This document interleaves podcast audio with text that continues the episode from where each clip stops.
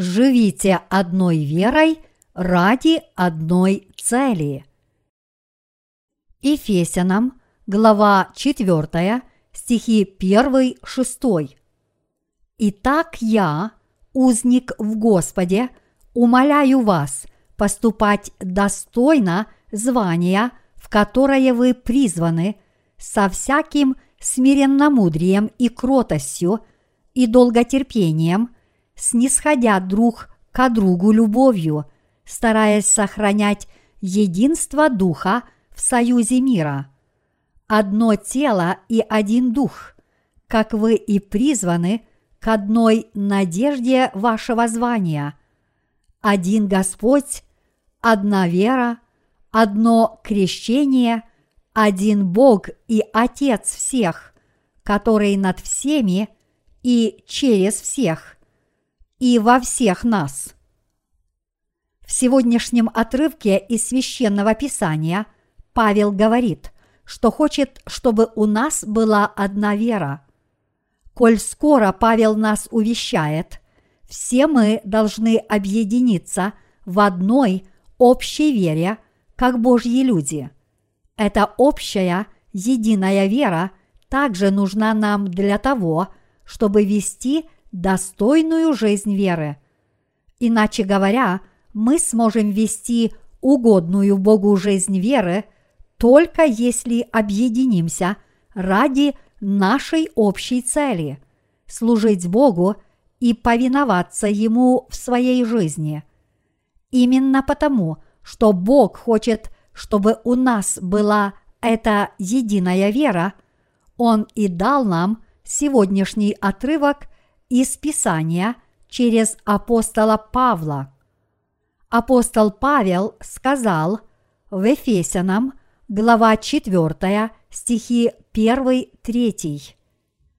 «Итак я, узник в Господе, умоляю вас поступать достойно звания – которое вы призваны, со всяким смиренномудрием и кротостью и долготерпением, снисходя друг к другу любовью, стараясь сохранять единство Духа в союзе мира.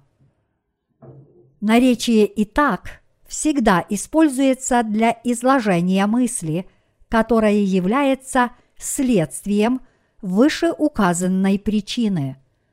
Павел объяснил, что Бог Отец избрал нас, спас нас, сделал нас своими детьми и прославил нас в Иисусе Христе. А теперь в четвертой главе Павел употребляет наречие «и так», чтобы объяснить нам, что по этой причине все мы – верующие в Слово Божье должны иметь общую веру, которая соответствует Божьему призванию, верить в Его Слово, строго Ему повиноваться и объединиться с целью построить церковь, угодную Господу. Таким образом, Бог повелел нам построить одно царство в Господе и пребывать в нем – пока мы не увидим Его лицом к лицу. Наша вера в Евангелие воды и духа одна. Учитывая тот факт, что Бог Отец спас нас через Сына Своего Иисуса Христа, неужели мы можем иметь разные убеждения, разные цели и разные надежды? Нет, это не так поскольку мы обрели одно и то же спасение от одного и того же Господа, мы не можем иметь разных целей или служить разным господам. Мы можем отличаться друг от друга после того, как обрели спасение, только дарами и талантами, которые каждый из нас получил от Господа. И более того, поскольку мы обладаем разными талантами, чтобы тем или иным способом служить Господу, мы обязательно должны объединиться и служить Господу ради одной цели. Если Бог повелел вам учить других людей, вы должны делать это со всем усердием. А если Бог повелел уделять время добровольному труду в той или иной сфере деятельности, вы должны делать это со всей преданностью, как и научил вас Бог. Церкви есть разные места и должности, на которых мы служим Евангелию. И хотя нам поручены – разные задачи, и у всех нас есть одна цель, и все мы исполняем свои обязанности по своим талантам, которыми Бог наделил каждого из нас. Вот что значит сохранять единство. Мы теперь читаем одно данное Богом Слово. Все мы разделяем одну и ту же веру в крещение Иисуса – и все мы верно служим Богу ради одной цели. Жизнь по вере ради одной цели и под одним Богом – это жизнь в единстве, к которому апостол Павел нас призывает. Эта единая вера очень нужна каждому из нас. Католическая церковь утверждает, что только она является истинной Вселенской Церковью. Слово «католик» происходит от греческого слова «католикос», которое означает «имеющий отношение к целому» или, проще говоря, «всеобщий». Но в действительности слово «католик» не имеет отношения к католической церкви. Истинная Вселенская Церковь Божья – состоит из тех, кто получили прощение грехов и стали одним телом с Господом. Иными словами, где собираются те, кто уверовали в Евангелие воды и духа в одной общей вере, одном Господе, одном крещении и ради одной цели, там и есть Божья Церковь. Могут ли у каждого из нас быть разные цели, даже несмотря на то, что все мы получили одно и то же прощение грехов. Нет, Библия ясно говорит, что это невозможно. Бог говорит нам в сегодняшнем отрывке из Писания следующее.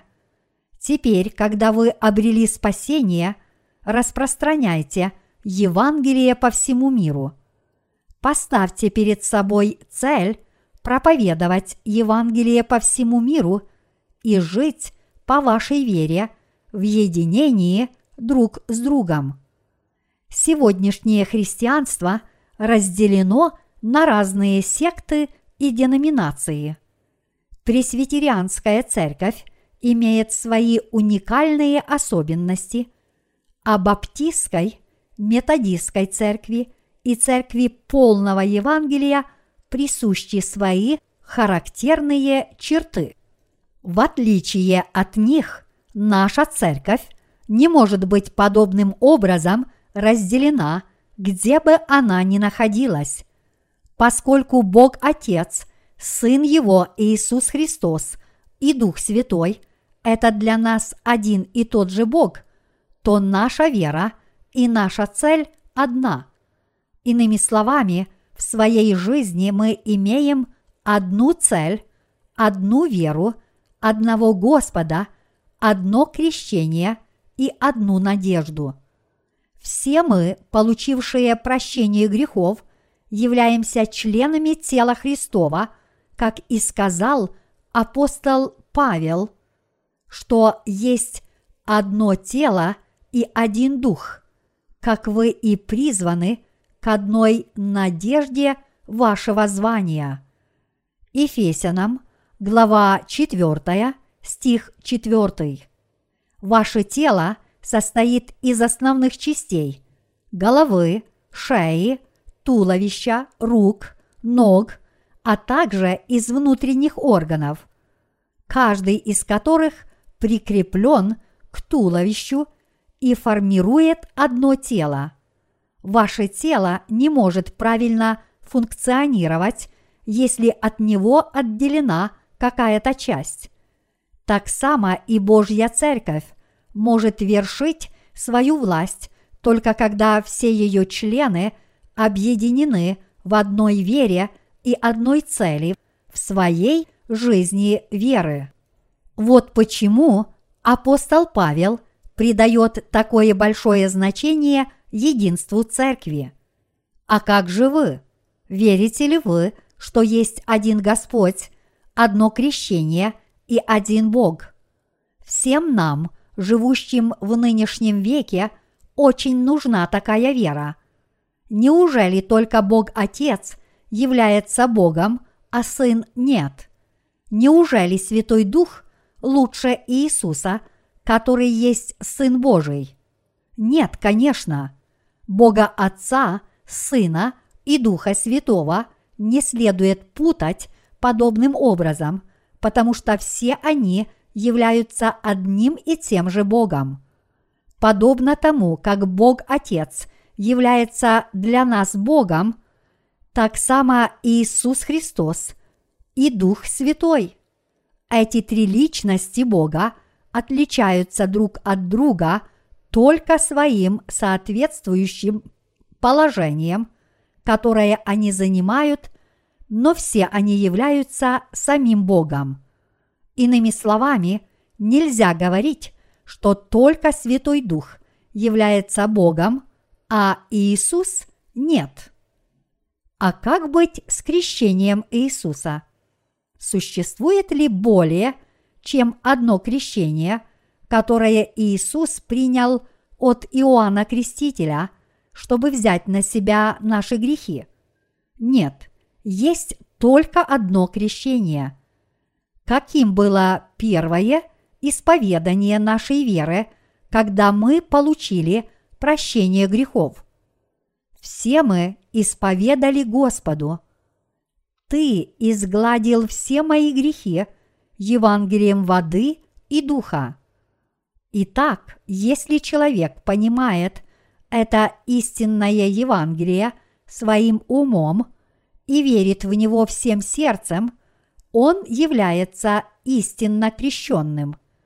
Мои единоверцы, именно потому, что Иисус взял на себя все наши грехи, приняв крещение от Иоанна Крестителя и возложил их на свое собственное тело, он и пролил свою кровь на кресте и снова воскрес из мертвых.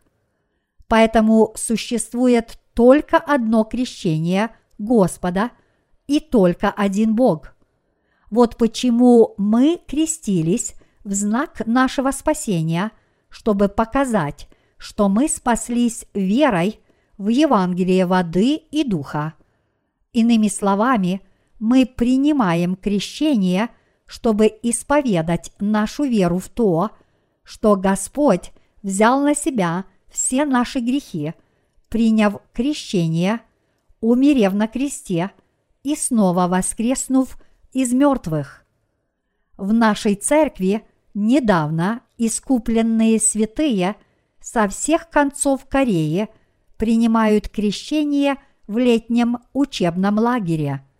Наши пасторы возлагают руки на головы этих святых, полностью погружают их в воду, а затем поднимают их из воды. Почему эти святые принимают крещение таким образом? Они принимают крещение путем погружения в воду в знак своей веры в то, что Господь взял на себя все грехи всего рода человеческого, приняв крещение от Иоанна Крестителя. Когда Иоанн Креститель возложил свои руки на голову Иисуса в реке Иордан, тот понес на себе все грехи мира – подобно тому, как первосвященник Аарон в день искупления передавал грехи израильтян, содеянные ими за целый год, козлу отпущения. Левит, глава 16, стихи 20-22. То, что Иисус был погружен под воду, означает его распятие, потому что он уже взял на себя все грехи мира, когда был крещен. А то, что Господь вышел из воды, означает его воскресение. Поэтому мы принимаем крещение, чтобы исповедать нашу веру в то, что Господь стал нашим Спасителем, придя на эту землю, чтобы изгладить все наши грехи, приняв крещение, умерев на кресте и воскреснув из мертвых, что Господь есть наш Спаситель и что Иисус Христос есть наш Бог спасения. Апостол Павел сказал в Ефесянам, глава 4, стихи 5-6, что есть один Господь, одна вера, одно крещение, один Бог и Отец всех, который над всеми и через всех и во всех нас. Нет такого места, где бы не было Господа. Нет ничего такого, чего Господь не знает или не может сделать, ибо Господь везде сущ, всезнающ и всемогущ. Бог пребывает везде, во всей Вселенной, от самой отдаленной галактики до самого глубокого океана, в небесах и на земле, в видимых и невидимых сферах. Есть ли такое место, где Бога нет? Такого места не существует. Он пребывает и в наших сердцах. Поскольку мы с вами верим, что Бог изгладил все наши грехи Евангелием воды и духа, Бог вселил в наши сердца Иисуса Христа. Когда мы приняли Слово о спасении и уверовали в Него, в наши с вами сердца вошел Иисус Христос – войдя в наши сердца, как Святой Дух, Иисус Христос будет пребывать с нами вечно. И более того, всякий раз, когда мы сбиваемся с пути, пребывающий в нас Святой Дух упрекает нас своими воздыханиями, наделяет нас правильным пониманием и наставляет нас на верный путь. Господь хочет, чтобы все мы жили в единстве, и поэтому мы должны пребывать в нашей совершенной, единой вере, исповедовать одну и ту же веру и идти вперед с одной и той же верой. А коль скоро Иисус Христос нас призвал и повелел нам проповедовать Евангелие по всему миру – мы должны жить верой и быть достойными этого Господнего призвания, пока не увидим Его лицом к лицу. Вот что апостол Павел говорит церкви и ее святым в сегодняшнем отрывке из Писания. Это означает, что увещание Павла одинаково применимо и ко мне, и к вам – Некоторые люди среди нас, возможно, считают, что, коль скоро они верят в Евангелие воды и духа, они должны более преуспевать материально и жить жизнью полной плотских удобств. Но мы не должны допускать подобных мыслей.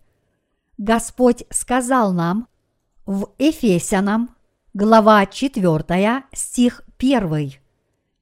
Итак, я, узник в Господе, умоляю вас поступать достойно звания, в которое вы призваны. Призвав нас через Евангелие воды и духа и изгладив все наши грехи, Иисус Христос поручил нам Божью работу. Что это за работа, которую поручил нам Господь? это не что иное, как распространение Евангелия воды и духа по всему миру, ибо Иисус Христос повелел нам проповедовать Евангелие во всех уголках мира. Некоторые люди не покоряются воле Христа даже после того, как получили прощение грехов. Подобные люди хотят жить только для себя, даже после того, как получили прощение грехов. Некоторые из них, возможно, даже хотят, чтобы их братья и сестры служили им самим вместо Бога. Вот о чем они беспокоятся больше всего.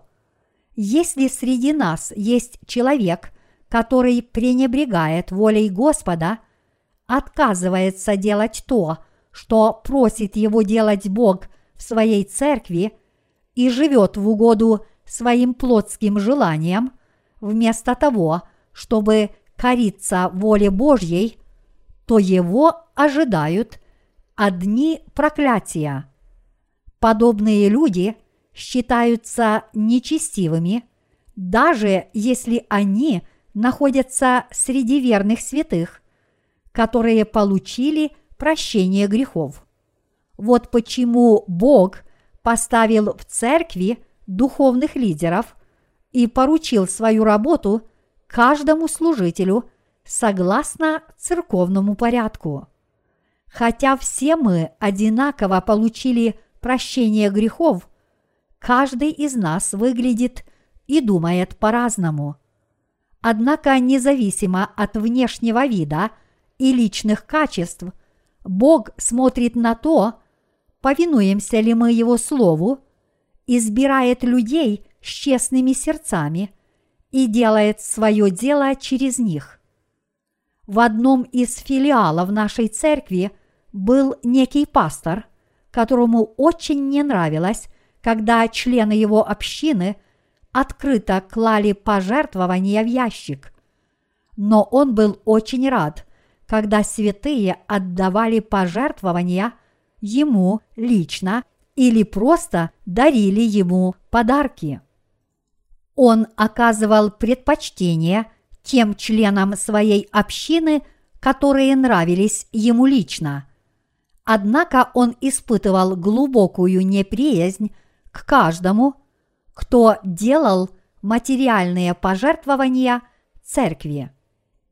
О чем это говорит?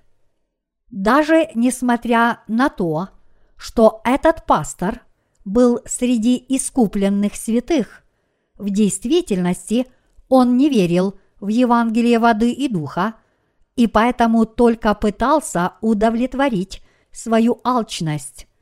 Даже среди святых, которые приняли в свои сердца прощение грехов, уверовав в Евангелие воды и духа, могут быть люди, которые стремятся удовлетворить свою алчность и выдают свои плотские помыслы за духовные.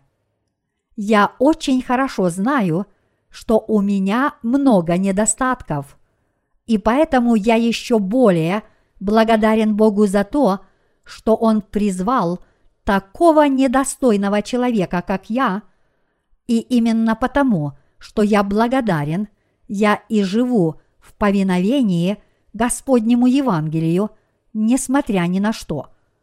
Господь не только освободил нас от всех наших грехов, но призвал нас в Божью Церковь и поручил нам свое дело распространения Евангелия по всему миру, и поэтому мы должны и далее преданно исполнять свои священнические обязанности в повиновении Господу, даровав нам прощение грехов, чтобы мы могли служить Евангелию, Господь поручил нам дело построения своей церкви и проповедования своего Евангелия.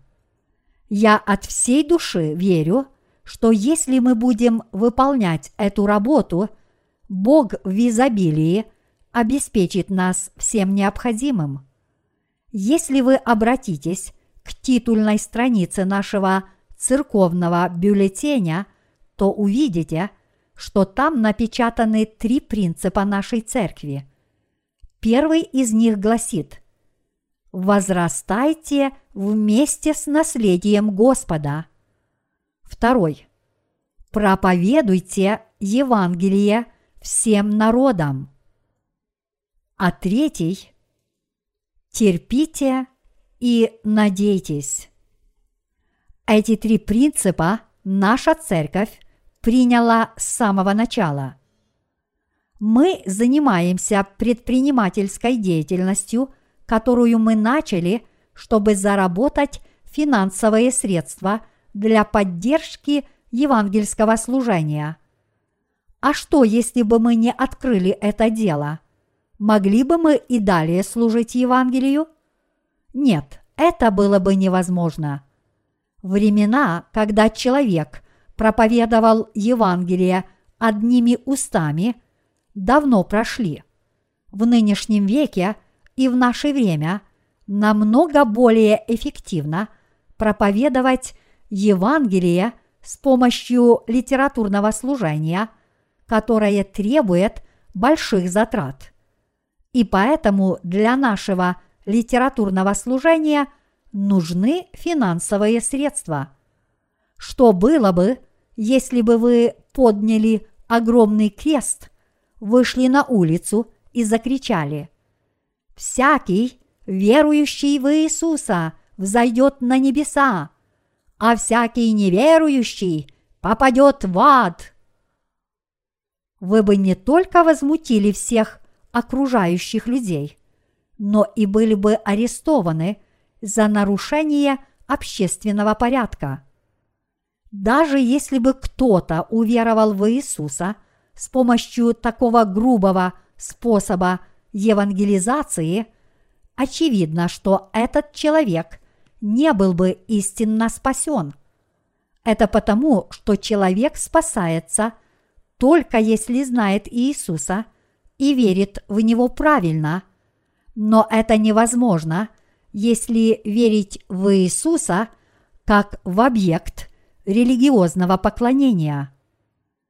Господь сказал, приобретайте себе друзей богатством неправедным. Луки, глава 16, стих 9.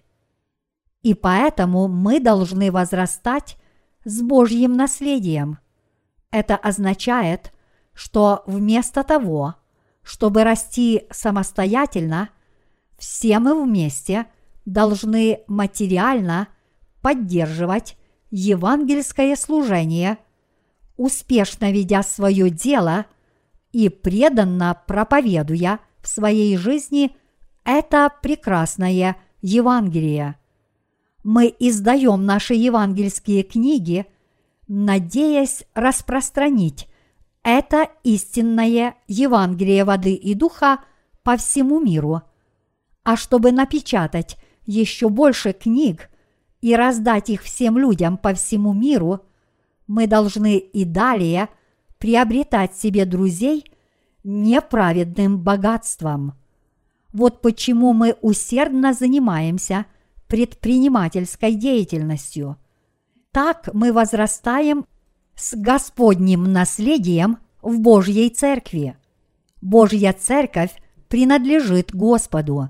Следовательно, процветание Церкви – это наше процветание, а ее неудачи – это наши неудачи. Успехи и неудачи Церкви не зависят от какого-то одного человека, а от нас всех. Поскольку Церковь идет в верном направлении – все вместе мы обязательно добьемся успехов. И когда мы сможем жить еще более полной жизнью в Церкви Бога, получая Его благословения и проповедуя Евангелие всем народам. Задумываясь о поставленной перед нами задаче, мы можем задаться вопросом, как нам проповедовать Евангелие воды и духа столь многим людям по всему миру. Ведь множество людей вокруг нас еще не получили прощения грехов. Поэтому мы можем подумать, что даже если бы мы проповедовали Евангелие воды и духа только своим соотечественникам, мы бы не смогли добиться своей цели за всю свою жизнь. А проповедование Евангелия по всему миру оказалось бы еще более трудным. Но Господь не велел нам проповедовать Евангелие только тем, кто нас окружает. Вместо этого Он сказал, «Итак, идите, научите все народы». Матфея, глава 28, стих 19. Все мы должны принять эту заповедь Господа и повиноваться Ему с верой. Проблема, однако, в том, что для нас является большим соблазном ограничить наше евангельское служение близлежащими окрестностями и дать этому разумное объяснение, ведь проповедование Евангелия воды и духа по всему миру требует больших жертв, а человеческой природе присуще стремление жить в окружении материальных удобств, купить еще больший дом, еще лучшую машину и наслаждаться всеми благами, которые приносит материальное благополучие. Также человеческой природе свойственно желание получать одобрение от общества, и поэтому мы хотим заниматься – какой-либо благотворительной деятельностью вместо того, чтобы проповедовать Евангелие. Но это всего лишь наши плотские помышления, ведь наш Господь ясно и однозначно повелел нам проповедовать Евангелие по всему миру, поэтому никто из нас никогда не должен идти на поводу у своих плотских помышлений, но вместо этого пребывать в Господе, терпеть и надеяться, чтобы служить Евангелию. Иными словами, мы должны упорно проповедовать Евангелие воды и духа всем народам, пока не вернется Господь. Как было бы замечательно, если бы Господь вернулся сегодня. Нынешний мир с каждым днем становится все более темным, а это означает, что близится день Господнего возвращения. Конец мира теперь неизбежен. Неужели вы все еще думаете, что мир вечен? Около десяти лет назад я в своих проповедях говорил, что этот мир станет еще худшим. Наверное, тогда вы отмахнулись от моего предупреждения, но теперь вы не должны относиться к нему так легкомысленно. Мир слишком неустойчив, чтобы не воспринимать всерьез его грядущую погибель. Как сказал Господь, этот мир сейчас находится в свободном падении. Пришло время всему исполниться точно так, как было предсказано в Библии. Поэтому мы должны сохранять терпение и продолжать надеяться. Мы должны с долготерпением выносить все невзгоды и с надеждой служить Евангелию. Поэтому давайте будем надеяться на то, что Господь вернется, чтобы нас забрать, и что мы будем жить славной жизнью в Царстве Небесном – как нам обещал Господь.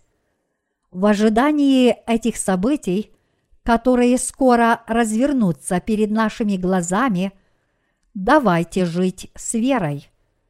С самого начала и до сегодня наша церковь всегда обосновывала направление своей деятельности тремя вышеизложенными принципами, и эти три принципа будут направлять церковь и в будущем.